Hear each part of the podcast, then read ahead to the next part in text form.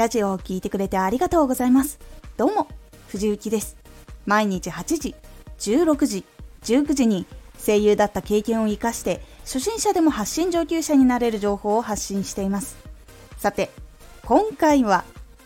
チャンネルを認識してもらおう。活動していく時にチャンネルが認識されることが今後もラジオを聴いてもらえるかどうかに関わってきます。チャンネルを認識してもらおう。チャンネルのことを見たことがあるというのがいつかラジオを聴くというのにつながりやすくなります。もちろん興味がある内容を投稿しているっていうことも大事なんですが何度も見ているとなんとなく聞いてみようかなっていうことにもなりやすくなります。ラジオ配信を始めてから毎日複数更新していなかったりとかラジオの本数が100本未満の場合そして毎日更新をしていないっていう場合はまだチャンネルが認識してもらえていないかもしれないと思った方がいいかもしれません。1日1本更新の時でもチャンネルを覚えてもらうのに早くて1ヶ月とか遅くて3ヶ月から半年くらいかかる場合があります。毎日複数本更新していたらもっと早くチャンネルの存在に気がついてもらえる可能性が上がります。理由は単純にラジオの更新した後にアイコンが表示されてその表示を見てもらえる可能性が高いからなんです。いつもこのアイコンがいるなって感じてもらえるようになることが結構大事なんです。なので更新して多くの人の目に自分のチャンネルを触れさせるっていうことが大事になります。本気でチャンネルを大きくしたい場合はまず人が多い時間にタイトルもアイコンもチャンネルの内容もちゃんとこだわって毎日発信続けるのが覚えてもらいやすくなります。もちろんラジオの質は落とさないようにすることが大事にもなります。人が少ない時間に更新続けていても成長はかなり遅くなってしまうので自分の発信しているラジオを聴く人はどの生活時間を過ごしているのかっていうのを的確に捉えていくっていうことが大事になりますのでどれくらいの時間帯だったらアプリを開くのかなっていうことを考えてみるようにしてみてください。そして発信始めたての人は内容を安定させないと今まで聞いてくれた人も離脱してしまう可能性が非常に高いので是非最初は内容を絞るように心がけるようにしてみてください。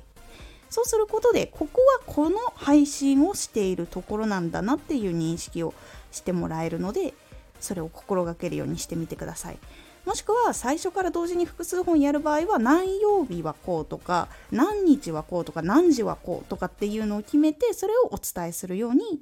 するのを心がけてみてください。なかなかラジオが聞いてもらえないとお悩みの方はチャンネルが覚えてもらえていないのもかなり多いので多くの人にまず覚えてもらえるように工夫するところから始めてみてください。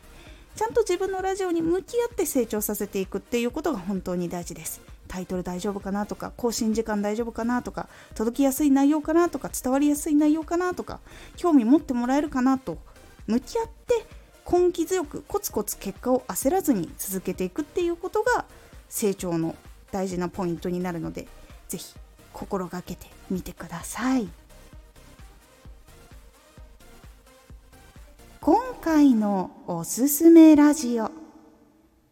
コアなテーマを届けるには。コアなテーマを発信していく時にまずどういうことを気をつけて何を決めていかなきゃいけないのかっていうことをお話ししているラジオです。このラジオでは毎日8時16時19時に声優だった経験を生かして初心者でも発信上級者になれる情報を発信していますのでフォローしてお待ちください。次回のラジオはテーマには伸びやすい伸びにくいがある。こちらは伸びやすいテーマはさらに届きやすく。伸びにくいテーマは聞きやすい工夫をすることが大事というお話でございます。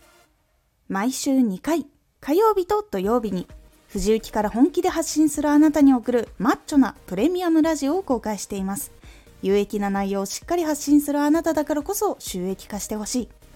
毎週2回、火曜日と土曜日。ぜひお聴きください。ツイッターもやってます。Twitter では活動している中で気がついたことや役に立ったことをお伝えしています。ぜひこちらもチェックしてみてね。コメントやレターいつもありがとうございます。